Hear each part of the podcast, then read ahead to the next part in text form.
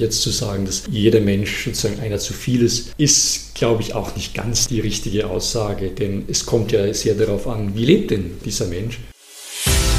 Gut zu wissen, der Erklärpodcast der Tiroler Tageszeitung.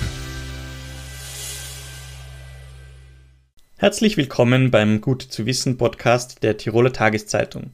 Mein Name ist Matthias Sauermann und wir sprechen heute über die Klimakrise und was diese für unser Leben bedeutet welche ethischen Fragen die Klimakrise aufwirft und wie wir einen Kompass finden, der uns dabei hilft, uns angesichts dessen richtig zu entscheiden und zu verhalten. Dazu unterhalte ich mich mit Ulrich Metschel vom Institut für Philosophie der Universität Innsbruck. Zuerst schauen wir uns aber in fünf Punkten an, was die Wissenschaft zu dem Thema zu sagen hat.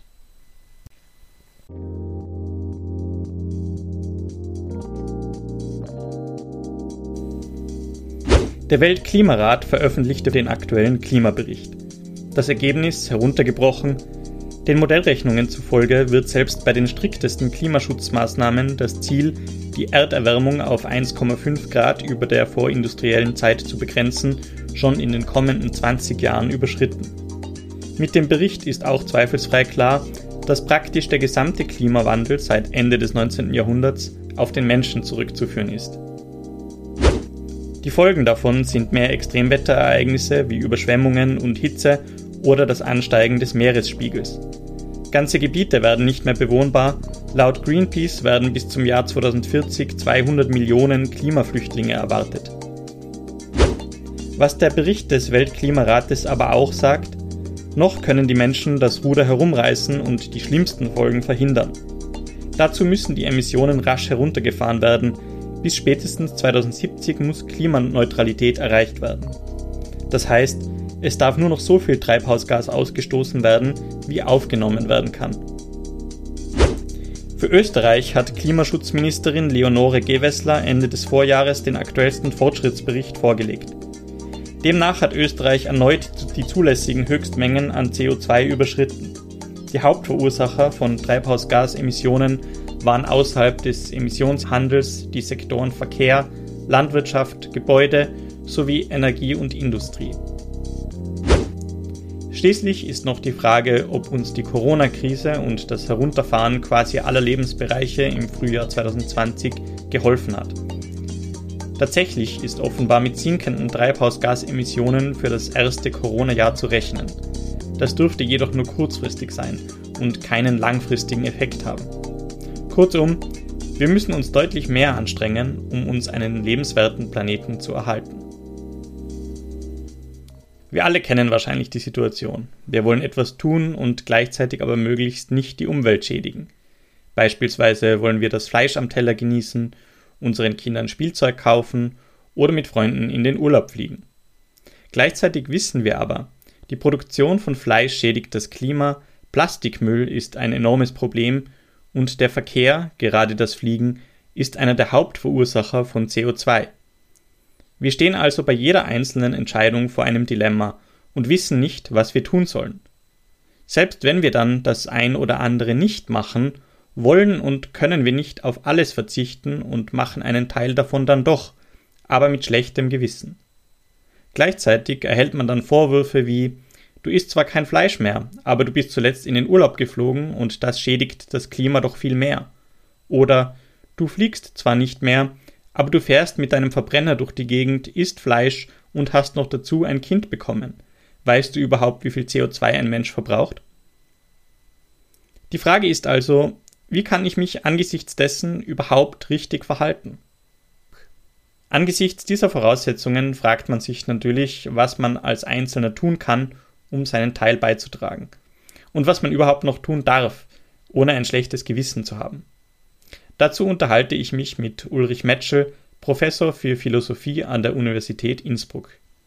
Ulrich Metschel lehrt seit 2004 in Innsbruck und beschäftigt sich unter anderem mit den Schwerpunkten Logik, Wissenschaftsethik, Entscheidungstheorie und politische Philosophie. Herr Professor Metschel, herzlich willkommen und danke, dass Sie sich Zeit genommen haben. Guten Morgen, willkommen.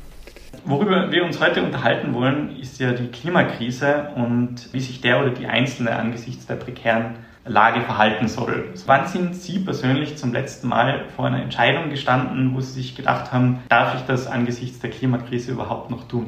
Naja, das hat sich ein bisschen in die Vergangenheit verlagert, vielleicht weil durch den Lockdown vieles, was sonst so da natürlich irgendwie einschlägig wäre, Flugreisen, überhaupt größere Reisen, entsprechend sozusagen ressourcenintensive Unternehmungen dann einfach nicht möglich waren und man quasi gezwungen war, einen doch relativ umweltfreundlichen Lebensstil sich, sich anzueignen. Aber natürlich bei Flugreisen stellt man sich die Frage schon immer wieder, ein bisschen, soll ich das wirklich tun? Gibt es eine Alternative? Es ist dann manchmal eben so im Kleinen, dass man bei Autofahrten dann eben doch denkt, könnte ich auch mit dem Fahrrad fahren? Könnte ich vielleicht, wenn es weiter ist, den Zug nehmen? Oder wird es doch irgendwie zu aufwendig, zu umständlich, sodass das Auto schon nochmal gerechtfertigt ist? Das heißt, das letzte Mal haben Sie sich bei einer Flugreise gedacht, ist das jetzt nötig? Wie haben Sie sich dann entschieden und warum haben Sie sich dann so entschieden? Naja, es ist tatsächlich so, dass man dann sagt, es ist schon ab und zu mal vertretbar. Einfach deswegen, weil jetzt ansonsten man, das ist das gute Gewissen, dass man sich gerne einredet, man sonst eben versucht, möglichst umweltfreundlich zu leben und man jetzt nicht ständig fliegt natürlich.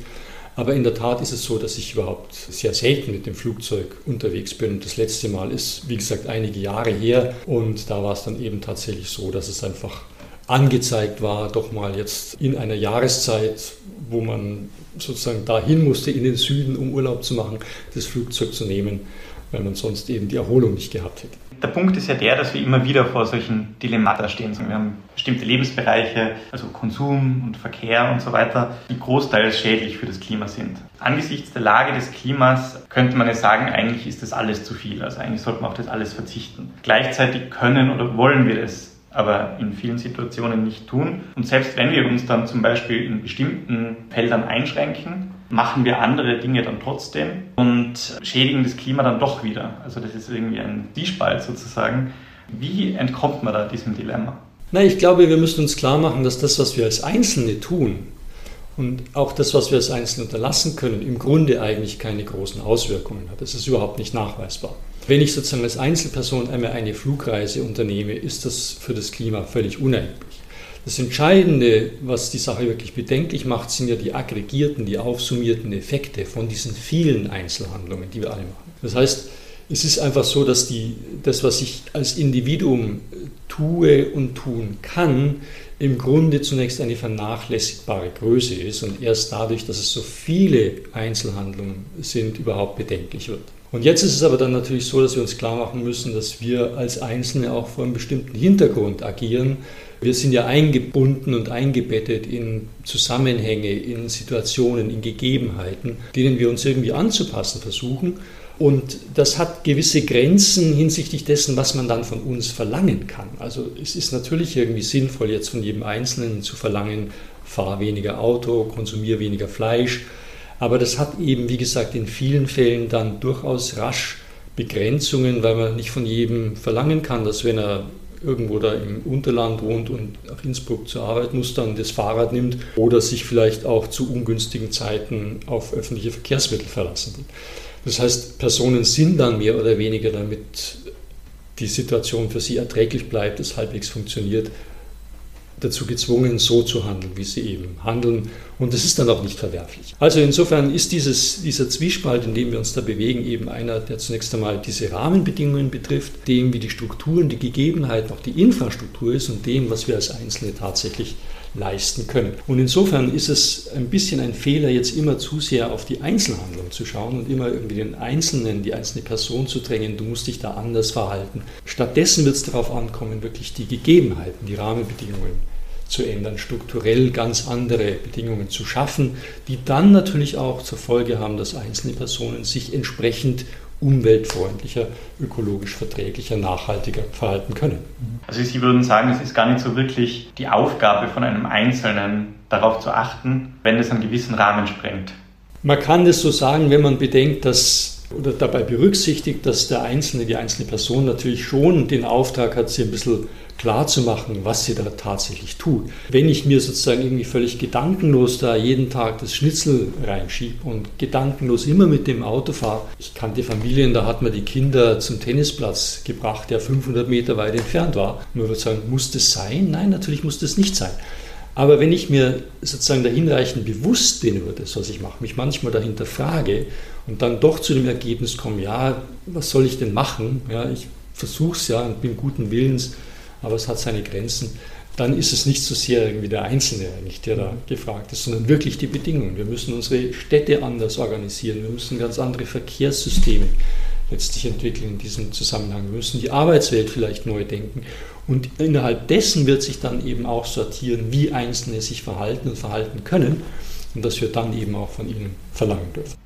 Sie haben es schon angesprochen, das, was ein Einzelner in so einer Situation tun kann, ist, also kann natürlich etwas beeinflussen. Er kann für sich entscheiden, jetzt das Klima weniger zu schädigen in bestimmten Situationen. Gleichzeitig ist es aber nur ein winziger Anteil. Und angenommen, also man bleibt bei dem Beispiel, man verzichtet auf eine Flugreise, dann erlebt man gleichzeitig, plakativ gesagt, wie Milliardäre Unsummen ausgeben, um sich für 30 Sekunden ins All zu schießen und dann Weltraumtourismus daraus machen wollen. Das ist ja eigentlich eine unmögliche Situation dann. Also dass man dann von Einzelnen wiederum verlangt, du darfst jetzt das und das nicht tun.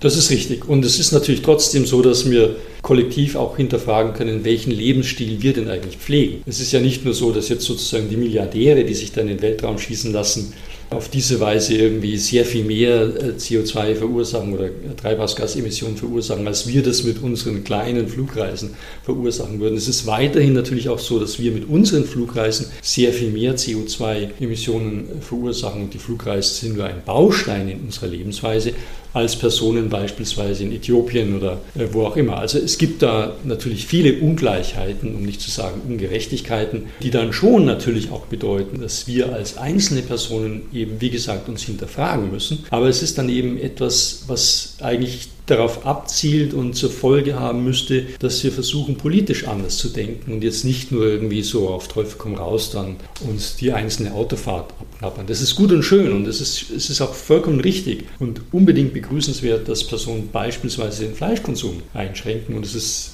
in jeder Hinsicht gesund und förderlich für die Umwelt, für die eigene Person, öfter mal zu Fuß zu gehen oder das Fahrrad zu nehmen, als sich ins Auto zu setzen. Aber das ist nicht der entscheidende Faktor, wenn es darum geht, die Klimakrise, wenn wir sie so nennen wollen, zu überwinden und zu beheben.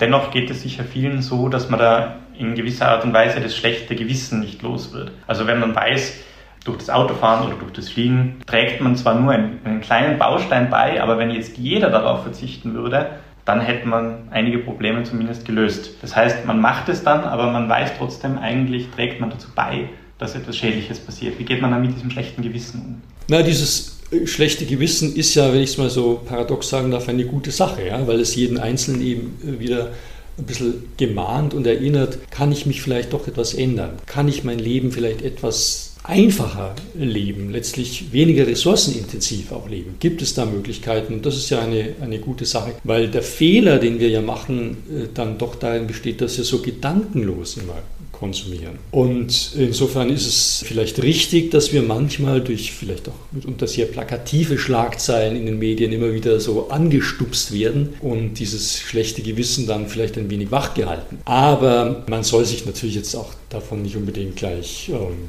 Tiere machen lassen oder ins Boxhorn jagen lassen.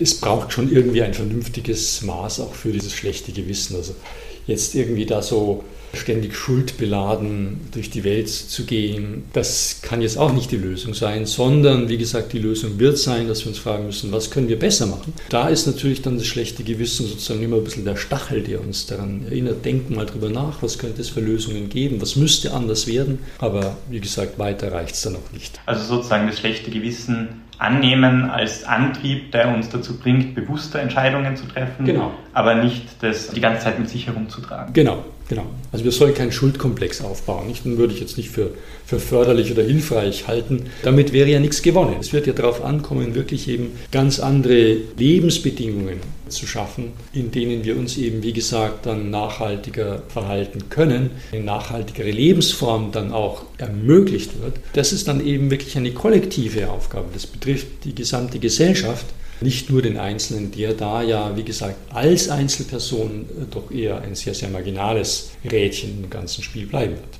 Ein Thema, was auch in meinem Freundeskreis immer wieder für Diskussionen sorgt, ist das Thema Kinderkriegen. Also die Frage, ob man angesichts des CO2-Fußabdrucks überhaupt noch Kinder in die Welt setzen darf. Dahinter steckt die Logik, dass jeder Mensch in seiner Lebenszeit einfach aufgrund des Lebensstandards, den wir in Europa haben, einen gewissen Verbrauch an Ressourcen hat. Eigentlich hat die Welt aber nicht mehr Ressourcen, als wir ohnehin schon verbrauchen. Das heißt, jeder Mensch ist ein Mensch zu viel. Eine schwedische Studie hat zum Beispiel vor ein paar Jahren damit aufhorchen lassen, dass der Verzicht auf ein Kind mehr als zehnmal so viel CO2-Emissionen einspart wie der Verzicht auf ein Auto. Wenn man sich das jetzt so betrachtet, darf man überhaupt noch Kinder bekommen? Ich glaube, dass diese Studien auch vielleicht so im Rahmen dieser medialen Präsenzhaltung, dieses medialen Urgierens, dann durchaus ihre Berechtigung haben, weil immer nur zu hören, dass der Fleischkonsum schlecht ist, das Autofahren schlecht ist, das stumpft einen ja auch ein bisschen ab, nicht? Und irgendwann denkt man sich, jetzt hat man es genug gehört, da brauche ich jetzt nicht mehr zuhören. Und wenn dann so etwas Neues kommt, ist das wieder sozusagen ein bisschen lebendig. Was natürlich in den Studien auch betont wurde, war, dass damit niemandem vorgeschrieben werden soll und auch niemandem vorgeschrieben werden kann, wie viel Kinder man in die Welt setzen möchte. Es wurde auch betont in den Studien, dass das natürlich regional sehr unterschiedlich ist. Dass also sozusagen das zwar einen großen ökologischen Fußabdruck bedeutet, Kinder zu haben in unserer westlichen Welt, weil man davon ausgeht, nicht nur, dass diese Kinder ihrerseits diesen westlichen Lebensstil, ressourcenverbrauchenden Lebensstil dann eben auch führen werden, sondern ihrerseits Kinder haben werden, die auch noch einmal und so weiter und so fort. Das ist da alles mit einkalkuliert worden. Und die Gegenrechnung war dann eben, dass, wie gesagt, wenn wir in andere Erdteile Erdteile schauen, Gegenden der Länder der Erde schauen, das natürlich ganz anders bilanziert werden muss. Es wird daraus trotzdem natürlich kein moralisches Argument dagegen, Kinder zu haben. Erstens mal sollten wir dankbar sein, dass es so etwas wie die sogenannte reproduktive Freiheit heutzutage gibt, dass Personen selbstständig und frei entscheiden können, wie viele Kinder sie haben möchten.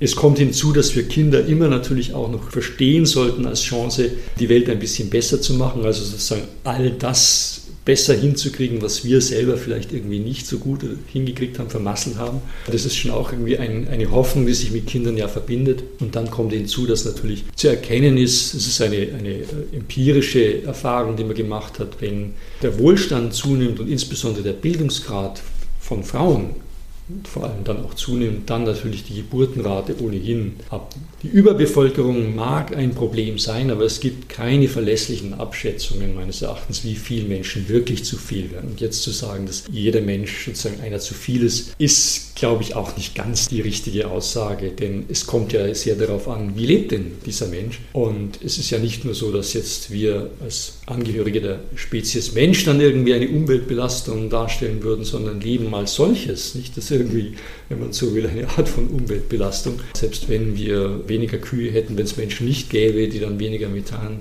da emittieren würden. Trotzdem, wie gesagt, so ist eben Leben, nicht, dass da irgendwie Kreisläufe entstehen und dass sozusagen die menschliche Daseinsform jetzt per se nicht umweltverträglich wäre, glaube ich, kann man nicht behaupten. Bei dem Thema Kinderkriegen kommen ja auch andere Dimensionen ins Spiel als jetzt der reine CO2-Fußabdruck dieses Menschen, also wenn man jetzt ethisch oder moralisch darüber diskutiert, zum Beispiel das Glück des Einzelnen, wenn man zum Beispiel einen starken Kinderwunsch hat, das Glück, was dieser Mensch vielleicht für andere Menschen dann in seinem Leben bewirken kann, die Auswirkungen auf die Gesellschaft, was Überalterung betrifft, unser Sozialsystem, bis hin, was Sie schon erwähnt haben, dass künftige Generationen vielleicht auch anders mit dem Klima umgehen werden, wie wir das jetzt tun. Das heißt, es sind so viele Dimensionen, dass dann ein Einzelner das eigentlich kaum überblicken kann. Wie kann man sich dann entscheiden in so einer Situation? Na, die Entscheidung ist doch, glaube ich, immer eine, eine sehr persönliche, sehr private, wenn es denn überhaupt eine Entscheidung ist. Und wie gesagt, das ist die Frage, wie wir Kinder da verstehen wollen. Ich glaube, das ist das ist etwas, was wir weitgehend entkoppeln sollten von Klimafragen, Fragen der persönlichen Lebensführung, des persönlichen Lebensglücks, der Perspektive, die wir damit verbinden. Es gibt so diese vielleicht etwas katholisch klingende These, dass Kinder so ein Ausdruck der Liebe eben sind, wie wörtlich wir das immer jetzt verstehen wollen. Und ja, das ist dann eben eine persönliche Entscheidung, bei der wir weder jetzt allzu konsequenzialistisch oder folgenorientiert denken sollten, so nach dem Motto, was bedeutet das für die Gesellschaft, was bedeutet das für mein persönliches Lebensglück auf lange Sicht gerechnet, sondern es ist eben irgendwie eine Entscheidung, die man dann in einem bestimmten Moment trifft, weil man sich das als eine Lebensform dann eben schön vorstellt, die einem zusagt. Damit ist gut. Sie haben gemeint, man soll die Entscheidung, ob man jetzt Kinder bekommt oder nicht, entkoppeln von dem Klimathema. Warum genau diese Entscheidung? Naja, gehen wir nochmal zurück zu der Frage, ist denn die menschliche Lebensform wirklich so klimaverträglich? natürlich könnte man sagen, aus ganz anderen Gründen, und zwar unabhängig auch vom Klima, überhaupt wie wir sozusagen mit anderen Spezies umgehen, dass wir äh, als menschliche Lebensform irgendwie für andere Lebensformen, für andere Spezies, andere Arten relativ gefährlich sind. Nicht? Also überall da, wo sich, wo sich die Tierwelt nicht koevolutionär mit den Menschen entwickelt hat und der dann hingekommen ist, sind diese Tiere relativ schnell ausgestorben. In Amerika kann man das gut nachverfolgen. Das Mammut war ruckzuck weg, als die ersten Menschen dort gesiedelt haben. In Afrika war es anders, weil dort eben die Tiere die Chance hatten, rechtzeitig zu lernen, oh, dieser Zweibeiner, der ist gefährlich, halt lieber mal Abstand, wenn der irgendwo auftaucht. Also insofern kann man sagen, wir sind irgendwie einfach ein, ein gefährliches Raubtier. Aber das kann ja nicht heißen, dass wir jetzt dann deswegen sozusagen, um die Natur vor uns zu bewahren, dann den kollektiven Selbstmord für vertretbar halten, sondern wir sind eben, wie wir sind. Wir sind unsererseits, wenn wir es so sehen wollen, ein Produkt der Evolution. Und weil wir nun so sind, besteht es für uns nicht irgendwie dieser kollektive Auftrag, uns quasi von der Erde wegzunehmen. Und das heißt, dass wir dann eben das tun, was biologische Arten so tun. Wir vermehren uns eben auch. Vielleicht aufgrund unserer Fähigkeiten in einem vernünftigen Maß. Und wir tun das in dem Zusammenhang, weil wir, wenn wir Kinder bekommen, das eben verstehen können und verstehen sollen als eine vollkommen private Entscheidung, die eher vielleicht einem Augenblick fast dann geschuldet ist und einem Augenblick verpflichtet ist, als irgendwie langfristigen strategischen Überlegungen. Also insofern glaube ich, sind es ganz andere Dimensionen und, und Themen, über die wir da sprechen. Und wie gesagt, diese plakative Veranschaulichung, dass ein Kind eben so einen sehr viel größeren CO2-Abdruck bedeutet, als Autofahren oder alle anderen Formen von Ressourcenverbrauch, die wir sonst so haben. Das ist, wie gesagt, eben etwas, was uns daran erinnern kann, dass wir insgesamt einen zu ressourcenintensiven Lebensstil pflegen, ganz unabhängig davon, ob wir dann Kinder haben oder nicht. Denn auch dann sind es ja die Kinder wiederum, die die Ressourcen verbrauchen und nicht wir.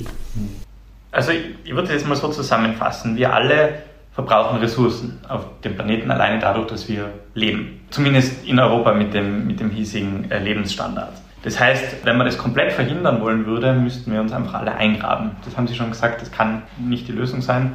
Das heißt, man muss irgendwie einen Kompromiss finden, wie man lebt und gleichzeitig verantwortungsvoll mit den Ressourcen umgeht. Wie kann man das einen Kompass finden, der einem hilft, bei Entscheidungen, die man laufend treffen muss, den richtigen Weg zu finden? Naja, der Kompass wird bereitgestellt durch das, was wir an öffentlichen Informationen, das sind im Wesentlichen wissenschaftliche Informationen haben, die uns eben darüber aufklären können, was sozusagen umweltverträglicher ist und was weniger umweltverträglich ist. Der nächste Faktor ist aber natürlich, dass das häufig eingebunden ist in, in, Zusammenhänge, die dann allenfalls einer politischen Kontrolle unterliegen. Also wir wissen durchaus, dass eben die Verfeuerung von Kohle eine relativ große Umweltbelastung darstellt. Wenn wir auf erneuerbare Energien setzen könnten, hätten wir viel gewonnen für das Klima. Trotzdem gelingt das nicht flächendeckend, weil dann eben die Verhältnisse sind, wie sie sind. Da gibt es verschiedene Interessensgruppen, da gibt es eine ganze äh, Industrie, die daran hängt und so weiter und so fort. Da gibt es einen Bedarf nach Energie, der anders so schnell vielleicht und so einfach nicht unbedingt immer zu decken ist was alles die Faktoren sein mögen. Aber der Kompass ist zunächst einmal eben zu sagen, wir haben bestimmte Informationen über das, was eben ein ressourcenschonender, nachhaltiger Lebensstil sein könnte. Und dann müssen wir eben schauen, dass wir durch auch geeignete politische, aber auch gesellschaftliche Maßnahmen eben eher eine Verlagerung hin auf diese Art von Verhaltensweisen erreichen. Und das ist der Kompass. Wollen Sie sonst noch etwas zu dem Thema ergänzen? Na, wie gesagt, ich möchte eben doch darauf nochmal drängen, dass wir letztlich verstehen, dass wir kollektiv handeln müssen, dass wir nicht nur so etwas wie ein geteiltes Bewusstsein brauchen, dass es eben mehr Nachhaltigkeit doch äh, braucht und dass wir deswegen dann eben verstärkt darüber nachdenken, wie die geeigneten politischen Maßnahmen aussehen können. Was manchmal eben immer noch so hoffnungsvoll da behauptet wird, ist, dass technologische Innovationen uns da wirklich raushauen können aus dem Schlamassel. Das muss man, glaube ich, mit einer gewissen Skepsis betrachten. Es wird schon so sein, dass wir uns darauf einstellen müssen. Und wir sehen das ja auch jetzt bei den Klimafolgen, die wir schon beobachten können, in diesem Sommer beispielsweise, aber auch in den vorhergehenden Jahren, dass da was im Busche ist und das wird sicherlich dazu führen, dass wir uns sehr, sehr drastisch umstellen müssen. Und darauf sollten wir uns eben auch gemeinschaftlich vorbereiten. Vielleicht dann eben auch versuchen, entsprechende politische Maßnahmen dann doch schneller zu erreichen, umzusetzen, als das sozusagen bei den langsamen Wegen, die die Demokratie manchmal geht, derzeit noch passiert. Insofern sind solche, solche Initiativen wie, wie Friday for Future natürlich sehr zu begrüßen, weil sie eben wirklich da mehr Druck aufbauen, dass dann eben auch politisch was geschieht. Herr Professor Metscher, vielen Dank für das Gespräch. Sehr gerne, ich danke Ihnen. Ganz aufgelöst werden kann der Zwiespalt, dass man leben möchte, gleichzeitig aber das Klima nicht schädigen will, also nicht. Es ist sinnvoll, sich Entscheidungen und deren Auswirkungen bewusst zu machen. Wir sollten darauf achten, unser Bestes zu tun, um das Klima zu schonen. Selbst geißeln sollten wir uns aber auch nicht, denn perfekt handeln können wir als Einzelpersonen ohnehin nicht, denn vieles liegt nicht in unserer Hand. Mit diesen Gedanken verabschiede ich mich. Herzlichen Dank fürs Zuhören und bis zum nächsten Mal. Das war Gut zu wissen, der Erklärpodcast der Tiroler Tageszeitung.